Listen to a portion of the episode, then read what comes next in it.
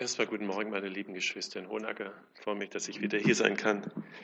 Ihr merkt schon, mir geht es so, wenn man so aus einer sehr unruhigen Woche wieder einmal kommt, wie wichtig es ist und wie gut es tut, so einen Raum zu haben, wo man wirklich zur Ruhe kommt und auch Gott begegnen kann.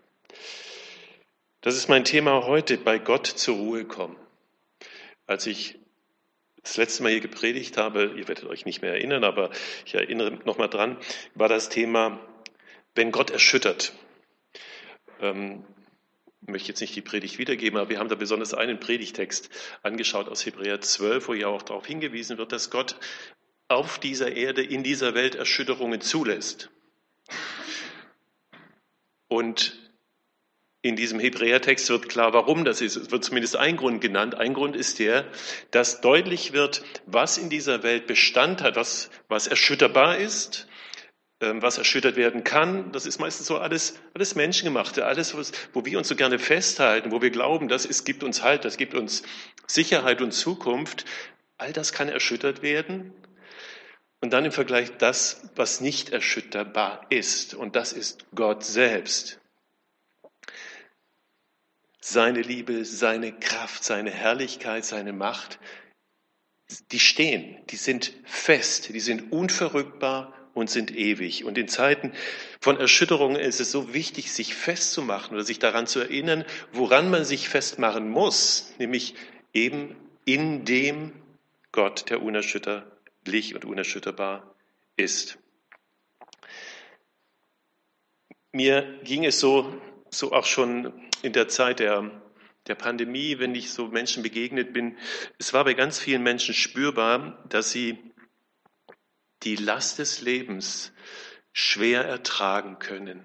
Mir ist das so bewusst geworden, dass es immer, immer stärker wurde, dieser Eindruck, dass Menschen Ängste haben, dass sie auch von so einer Unruhe geplagt sind. Ja, Menschen mit einer bedrückten Seele. Und irgendwie ist das ja auch verständlich, wo wir uns ja jetzt über zwei Jahre mit so einer fürchterlichen Pandemie rumplagen müssen, mit all den Lasten und Sorgen und Problemen und auch Ängsten, die so etwas mit sich bringt. Jetzt hatten wir die Hoffnung, dass jetzt das so langsam zu Ende geht und bums haben, sie die, haben wir die nächste Erschütterung. Wer hätte gedacht, noch vor wenigen Monaten, dass es zu einem Krieg in Europa kommen könnte? Und jetzt haben wir ihn. Und betroffen sind natürlich die Menschen in der Ukraine unmittelbar in ihrer Existenz. Aber wir spüren auch, dass es mehr und mehr auf, zu uns herschwappt und sei es nur, dass wir an der Tankstelle 2,40 Euro für einen Liter Sprit zahlen müssen. Aber wir merken, es wird immer bedrängender. Und da ist es, denke ich, auch so wichtig, aus dieser Unruhe heraus, aus diesen Ängsten, die uns nun auch alle plagen mögen, einen Ort zu finden, wo wir zur Ruhe kommen. Wenn wir in die Bibel reinschauen, dann merken wir, dieses Thema Ruhe bei Gott zieht sich von Anfang an bis ganz nach hinten durch die Bibel hindurch. Ganz vorne in der Bibel, wenn Gott zu seinem Volk spricht und ihm die Richtung ins verheißene Land zeigt, dann sagt er zu Mose, ich lese uns diesen einen Vers vor, 2. Mose 33,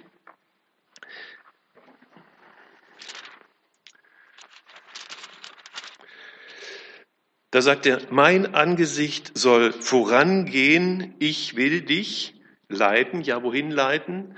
Zur Ruhe leiten. Er sagt, natürlich in das Land Kanaan führen, da in, wo, das, wo Milch und Honig fließen. Aber hier wird deutlich, das eigentliche Ziel dieser gemeinsamen Reihe ist, die, dieser gemeinsamen Reise ist Ruhe bei Gott.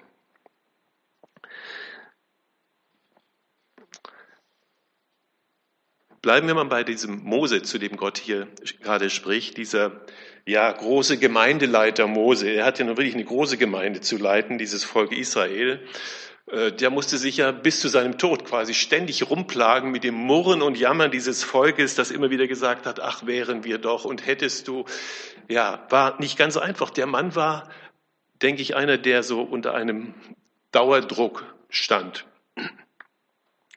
Und dieser Mose führt jetzt das Volk aus Ägypten raus, dann kommen sie zu dem, zum Sinai und alle sind ganz begeistert, denn Gott hat ja dem Volk versprochen, einen Bund mit ihnen zu machen. Gott ist mit uns und einen Augenblick später machen sie sich ein goldenes Kalb und tanzen um dieses goldene Kalb herum. Und jetzt kommt Mose aus dem Berg zurück, wir kennen die Geschichte. Der hat das erstmal gar nicht mitbekommen, was sich da unten abgespielt hat.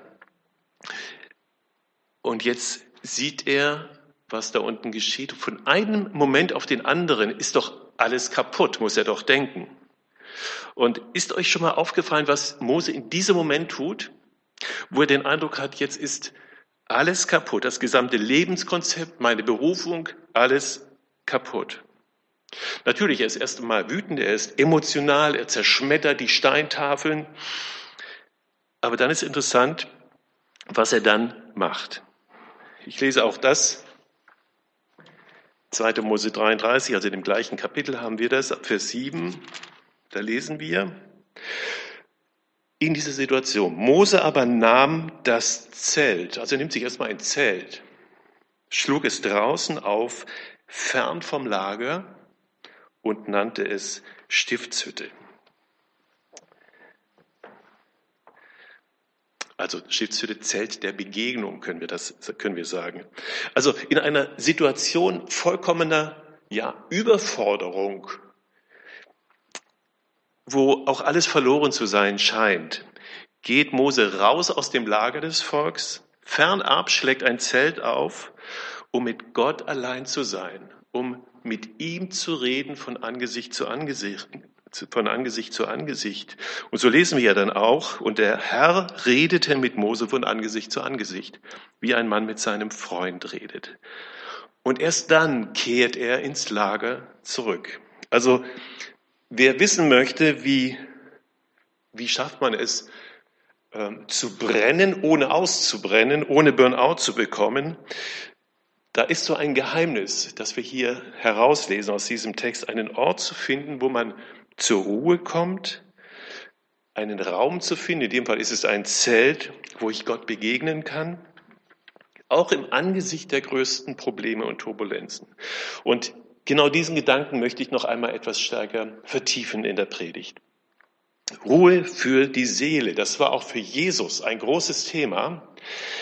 Der Bibeltext zur Predigt, und wir werden ihn gleich von Clemens eingeblendet bekommen. Der steht in Matthäus 11. Es ist ein bekannter Text. Matthäus 11, die Verse 28 bis 30. Kommt her zu mir, alle ihr mühseligen und beladenen, und ich werde euch Ruhe geben. Nehmt auf euch mein Joch und lernt von mir, denn ich bin sanftmütig und von Herzen demütig. Und ihr werdet Ruhe finden für eure Seelen, denn mein Joch ist sanft und meine Last ist leicht. In diesem Text gibt es eine grandiose Zusage von Jesus. Ihr werdet Ruhe finden für eure Seelen. Müssen wir mal genauer nachfragen. Was ist denn das genau für eine Ruhe, die hier gemeint ist? Martin Luther hat ja an dieser Stelle übersetzt, ich will euch erquicken und ihr habt vorher so schön gelesen, Lukas hat es gelesen aus, aus äh, Psalm 23, da heißt es ja auch, er erquickt meine Seele. Aus diesem Wort können wir so ein bisschen raushören. Äh, es geht um viel mehr als nur um körperliche Ruhe. So einmal etwas länger schlafen oder einmal äh, in Urlaub gehen und so weiter, sich in den Liegestuhl legen. Ich bin so ein Typ, wenn ich in Urlaub bin, natürlich lege ich mich gerne auch mal in den Strand oder einen Liegestuhl, aber ich habe immer, immer ein paar Bücher dabei, die ich irgendwie auch durcharbeiten möchte. Also nur so äh, nichts machen, das liegt mir überhaupt nicht. Ähm, natürlich ist alles äußerlich ruhig, aber innere Ruhe habe ich dann noch lange nicht, wenn ich in einem Liegestuhl liege und, und ein schönes Buch lese. Im Griechen steht, Im Griechischen steht hier das Wort Psyche. Ihr werdet Ruhe finden für eure Psyche. Interessant, für das wirklich Innere, Innerste. Jesus sagt, ich schenke euch einen Frieden, einen Frieden, der aus der Gegenwart mit mir kommt. Und wir dürfen eines nicht falsch verstehen an dieser Stelle. Jesus verheißt nicht, dass er die äußeren Umstände unseres Lebens beruhigt. Da dürfen wir diesen Text nicht missverstehen. Jesus verheißt dir eine innere Ruhe in den unruhigen Lebensumständen. Und jetzt nennt ja Jesus drei Voraussetzungen, um in diese Ruhe zu bekommen. Wenn wir mal die nächste Folie sehen, ich habe es da farblich mal hinterlegt. Also Jesus sagt, kommt, nehmt und lernt. Das sind drei Punkte, die ich kurz nochmal beleuchten möchte näher. Der erste Punkt, kommt. Kommt her zu mir, alle ihr mühseligen und beladenen. Ich werde euch Ruhe geben. Jesus spricht diese wunderbare Einladung aus an eine bestimmte Personengruppe. Wer sind denn die mühseligen und beladenen? Das sind sicher nicht die Menschen, die jetzt mal einen harten Tag gearbeitet haben oder eine harte Woche hinter sich hatten.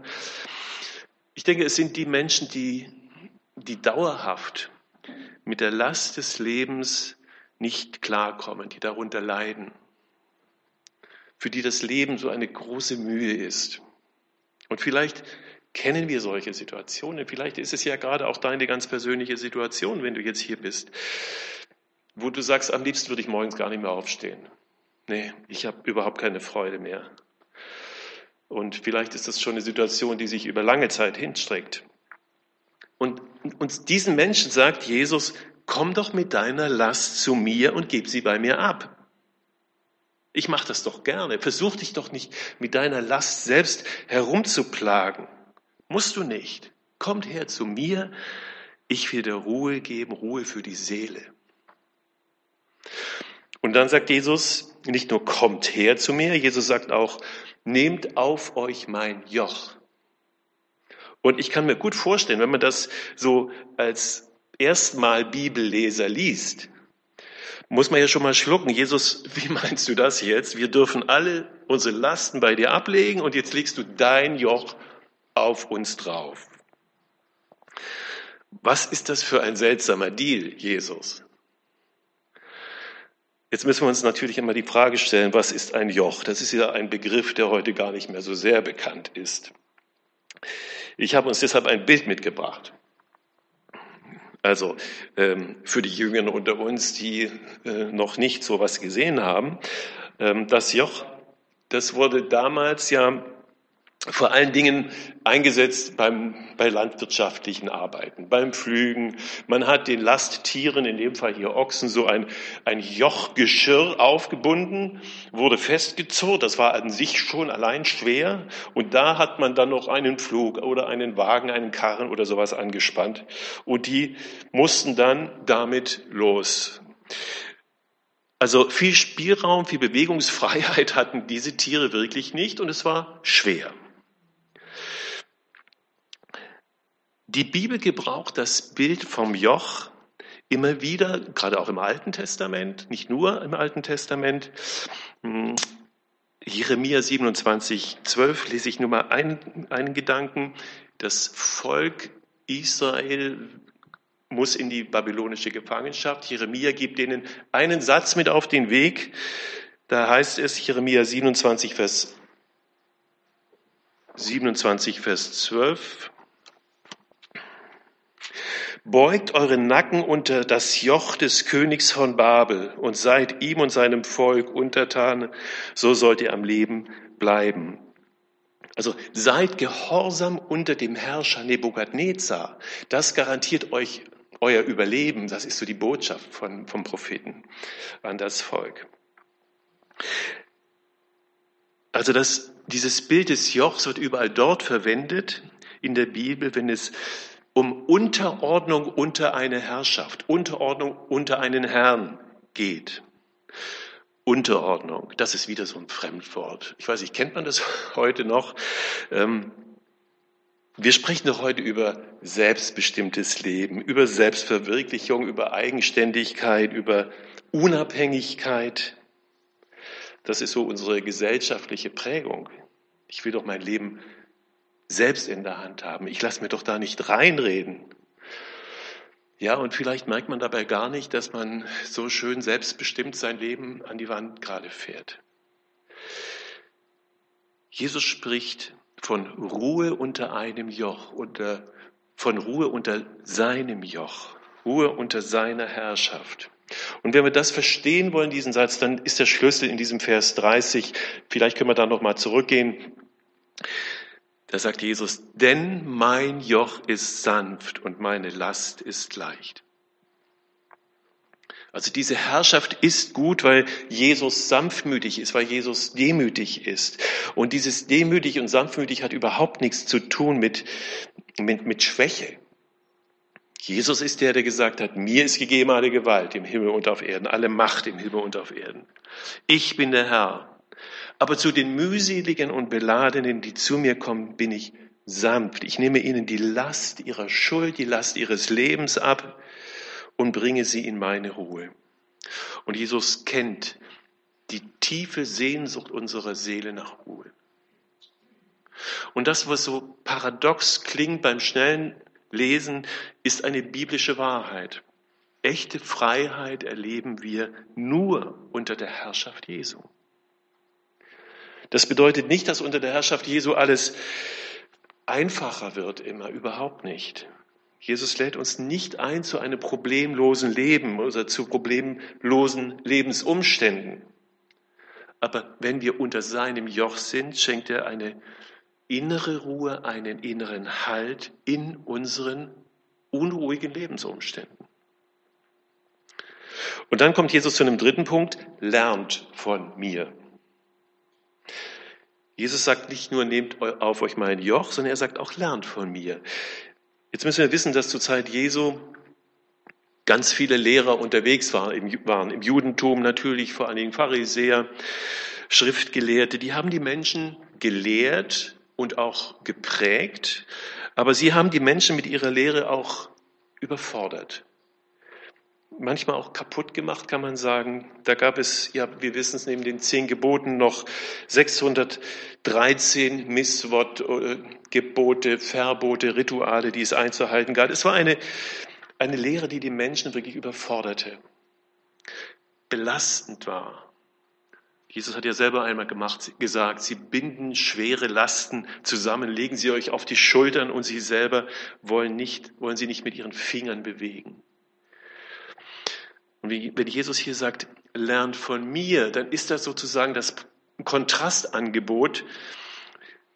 Denn Jesus sagt ja automatisch, lernt von mir und nicht von ihnen. Lasst euch von mir prägen und nicht von diesen Lehrern prägen. Ich will euch wirklich die Lasten abnehmen. Wir werden heute nicht mehr von Schriftgelehrten oder von Pharisäern gelehrt, aber ich denke auch in unserer Zeit gibt es viele Stimmen, die uns lehren möchten. Das können Menschen sein, das können auch im christlichen Kreis äh, charismatische Menschen sein, Führer sein. Es können Traditionen sein, Prägungen, die wir aus der Kindheit erfahren haben, die wir so im, im Hinterkopf vielleicht noch haben. Jesus sagt, lernt von mir, lernt von mir, lernt nicht von den Menschen. Manchmal sind es, vielleicht sind es auch Medien, auf die wir gerne hören oder die wir gerne anhören. Ja, das ist alles gut, aber Jesus sagt, lernt von mir, lernt von mir. Und natürlich braucht es dazu Momente, in denen ich mich wirklich mit, mit ihm beschäftige, mit Jesus beschäftige. Zeiten der Stille. Es braucht einen Raum, wo Jesus mir begegnen kann wo ich mit ihm allein bin, wo ich mit ihm in, in einen Dialog trete, so wie der Mose in diesem Zelt. Und ich habe mir wirklich die Frage gestellt, auch aus eigenen schmerzlichen Erfahrungen, was hindert uns eigentlich so oft daran, in diesen Raum der Ruhe hineinzukommen? Ich möchte diese Frage noch mal etwas praktisch äh, ja aufbohren weil sie so eine zentrale, wichtige Frage ist, an der ich so oft gescheitert bin. Ich gebe das zu, gerade in meinem beruflichen Leben. Jetzt ist es, Gott sei Dank, ein bisschen besser geworden.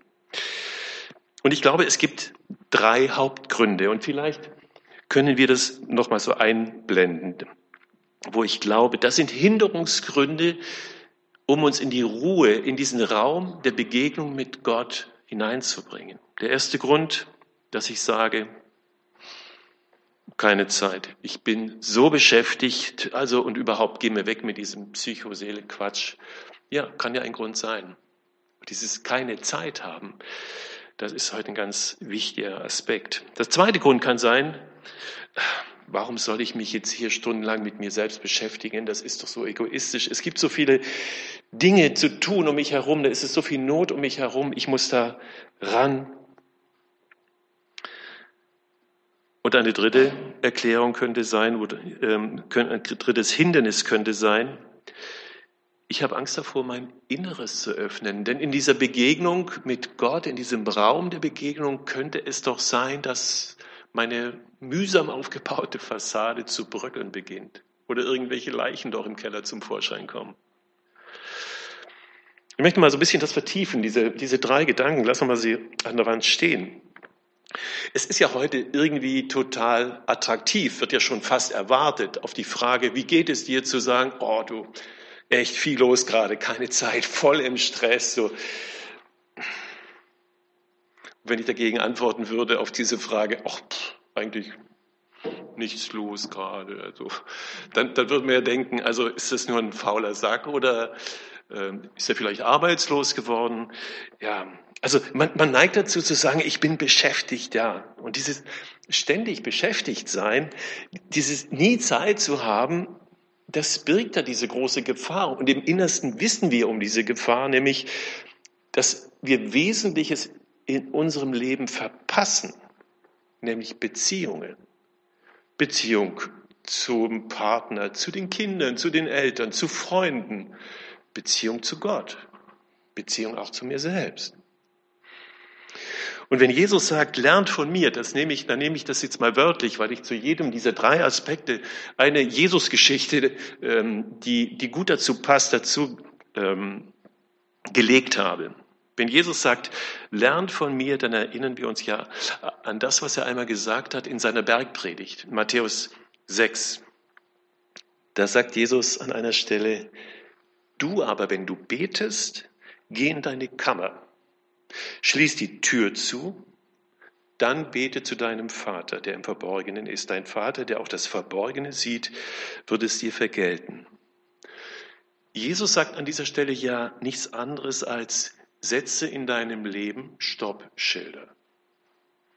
Geh in deine Kammer, Türe zu, damit wir beide Ruhe haben, damit wir beide ins Gespräch kommen. Geh in deine Kammer. Eine Kammer ist ein geschlossener Raum, der in der Regel eine Tür hat, die schließen kann. In diesem Raum will, will Gott dir begegnen und ins Gespräch kommen. So von Herz zu Herz. Und ich glaube, dass diese Fähigkeit, in, in einen solchen geschlossenen Raum zu gehen, Türe zuzumachen, auch mal Nein zu sagen, dass genau das eine der Schlüsselqualifikationen für die Menschen, für die Zukunft sein wird. Und zwar deshalb, weil, weil dieses Außen immer stärker und auch immer intimer auf uns so eingreift, dank der Digitalisierung, dank der Vernetzung in den Social Media, wird ja, wo ja auch das, das Innere vieler Menschen nach außen gekehrt wird, wo ich, wenn ich in so einer Chat-Family bin, mich dem ja kaum noch entziehen kann. Da wird es immer schwerer zu sagen, nein, ich antworte jetzt nicht. Nein, jetzt ist gut. Nein, ich ziehe mich jetzt zurück.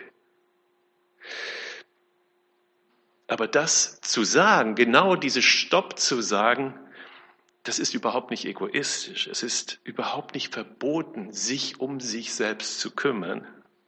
Jesus sagt, nimm dir diese Zeit, geh in deine Kammer, komm zur Ruhe bei mir. Und er sagt dazu, und der Vater im Himmel wird es dir vergelten. Hey, du hast einen Nutzen davon, du hast einen persönlichen Profit davon. Schauen wir noch auf den zweiten Punkt, dass ich sage, es geht doch nicht um mich. Es gibt ich will doch mit meinen Gedanken nicht egoistisch nur um mich selber kreisen. Neben mir ist so viel Not und Hilfe und ich muss doch da ran und ich gehe da auch rein. Und ich finde es so toll, dass wenn Menschen eine solche Gabe haben, diese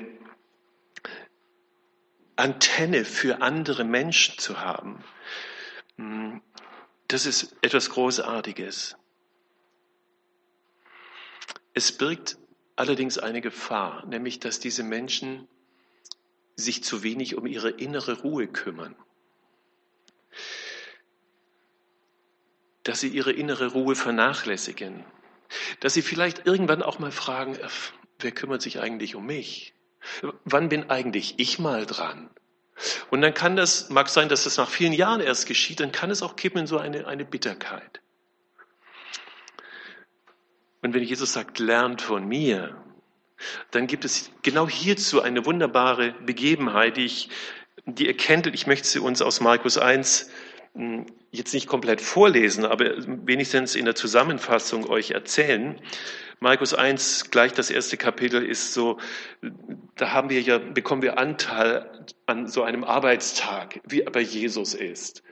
Ähm, Jesus ist in Kapernaum, wir lesen, er lehrt erst in einer Synagoge, in der Synagoge. Dann erfahren wir, da ist ein Besessener und diesen Besessener, Besessenen heilt Jesus. Und dann heißt es weiter, und alsbald gingen sie aus der Synagoge und kamen in das Haus des Simeon, des Petrus. Und wer ist da? Die Schwiegermutter, die ist krank. Jesus kümmert sich um die Schwiegermutter und er heilt die Schwiegermutter. Und dann heißt es weiter, und als Abend war, als die Sonne untergegangen war, brachten sie zu ihm alle Kranken und Besessenen. Also da zieht jetzt dann am Ende dieses Arbeitstages so eine Karawane aus Not und Elend zu Jesus. Es hatte sich herumgesprochen, dass Jesus heilt, dass er die Kraft, die Macht hat über Dämonen und dass er heilt. Und jetzt kommen sie zu ihm und Jesus macht er, er heilt sie, er heilt sie und heilt. Aber er kommt damit nicht durch an diesem Abend. Es sind einfach zu viele. Und dann kommt die Nacht. Jesus, wie alle anderen auch, ziehen sich dann zur Ruhe zurück. Aber dann lesen wir schon wieder in Vers 35 weiter. Und am Morgen noch vor Tage stand Jesus auf und ging hinaus und er ging an eine einsame Stätte und betete dort. Also Jesus zieht sich zurück, er braucht diesen Raum auch der Begegnung mit seinem Vater. Und was machen die Jünger? Wir lesen, und, und Simon und die bei ihm waren, eilten ihm nach. Und da sie ihn fanden, sprach zu ihm, jedermann sucht dich.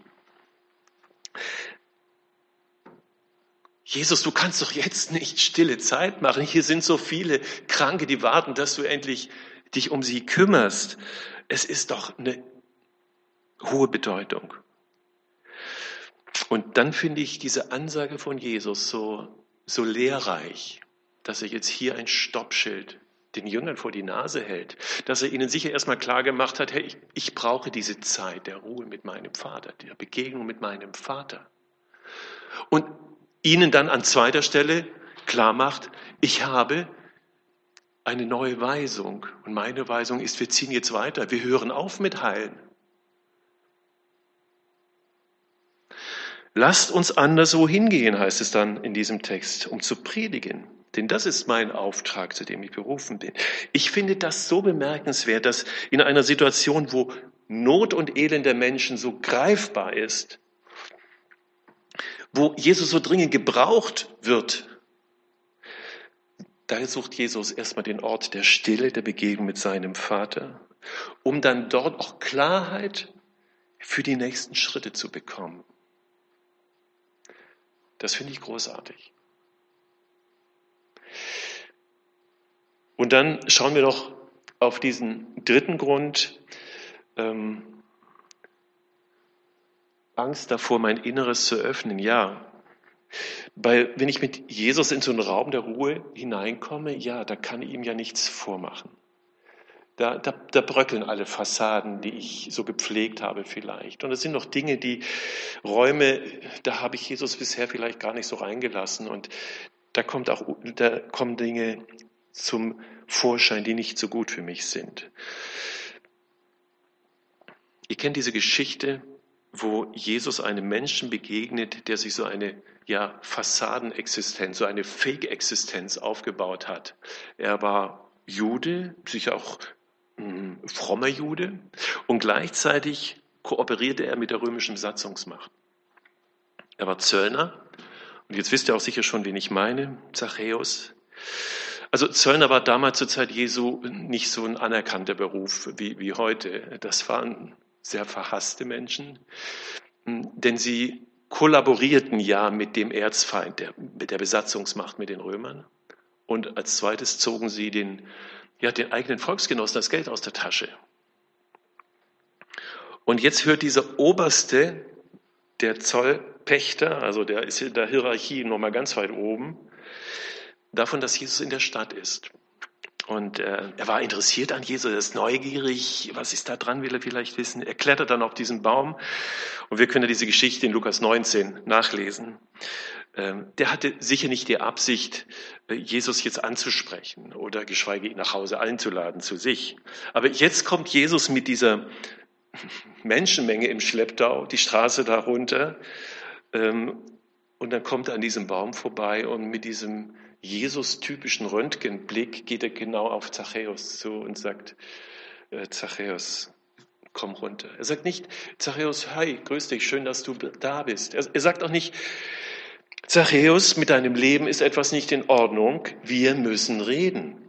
Wir denken ja manchmal, dass, dass Gott so redet. Nein, tut er nicht. Er sagt, Zachäus, komm runter, heute will ich bei dir zu Hause Gast sein. Und jetzt lesen wir, dass der Zachäus freudig diese Einladung annimmt.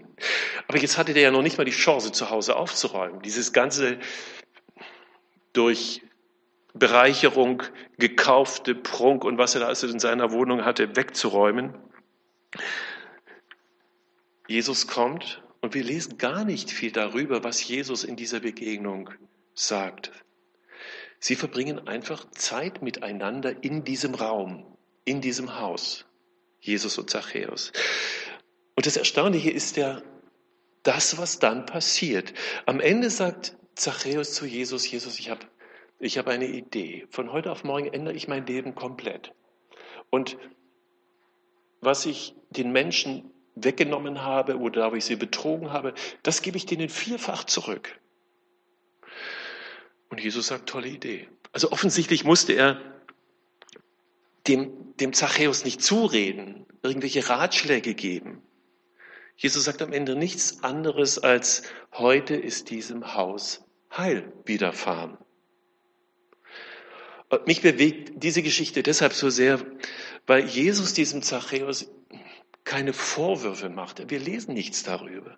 Er gibt keine Ratschläge mit auf den Weg, sondern allein die Gegenwart Jesu genügt, seine Wärme, seine, seine Annahme, seine Liebe, dass im Licht dieser Gegenwart Jesu Zachäus sich freiwillig komplett ändert. Und ihr Lieben, nur so funktioniert es bei Jesus. Einen Raum zu haben, Ruhe zu haben, in, ob es ein Zelt ist oder eine Kammer oder ein Haus, wo ich einfach Jesus begegnen kann. Wir meinen doch immer, wir brauchen Gottes Kraft, wir brauchen seine Hilfe, wir brauchen seine, seine Weisung. Ja, aber woher bekommen wir das alles? Aus der Begegnung mit ihm. Wenn wir uns manchmal so fragen, was ist eigentlich das Geheimnis so mancher starker, auch leistungsstarker Christen, Glaubensleute, Missionare, die jahrzehntelang Dienst tun wo wir, denke, wo wir uns mal fragen, wie schaffen die das eigentlich? Das sieht von außen meistens ja nur nach Arbeit aus, aber die vielen Projekte, die vielen Termine, die sie wahrnehmen, da fragt man sich schon, wie geht das? Und ich bin mir sehr sicher, sie ziehen ihre Ideen, ihre, ihre Kraft und auch dieses Maß an Disziplin, das es ja auch braucht, aus der Ruhe in Gott aus der Zeit des Stilleseins und des persönlichen Gesprächs mit Gott. Ich bin jetzt am Ende dieser Predigt. Hat ja lang genug gedauert. Aber alles ist wunderbar in einem ganz kurzen Psalm zusammengefasst. Das ist der Psalm 131. Ich glaube, den habe ich auch mitgebracht. Genau. Wo der Psalmist betet, Herr, ich gehe nicht um mit großen Dingen, mit Dingen, die mir nicht begreiflich sind. Also ich beschäftige mich nicht mit den komplexen, schwierigen, kaum zu verstehenden Dingen, die auch, mit denen ich mich auch beschäftigen könnte, sondern er sagt, vielmehr habe ich besänftigt, habe ich zur Ruhe gebracht meine Seele, wie ein gestilltes Kind bei seiner Mutter. Wie das gestillte Kind, so ist meine Seele in mir. Das ist genau das, was Jesus sagt und wozu er uns einlädt. So wie ein gestilltes Kind bei seiner Mutter ist, sein, ist meine Seele still. Also stellt euch ein Kind an der Brust der Mutter vor, das gerade gestillt wird oder das gerade gestillt wurde. Etwas ruhigeres, etwas entspannteres, etwas friedlicheres gibt es doch gar nicht. Und das ist das Level an Ruhe, das Gott dir in deinem Inneren schenken möchte. Und das ist wirklich eine andere Qualität von Leben. Ich lade uns jetzt ein zu einer kurzen Gebetsstille. Ich werde dann diese Gebetsstille mit dem Segen und mit dem Gebet schließen.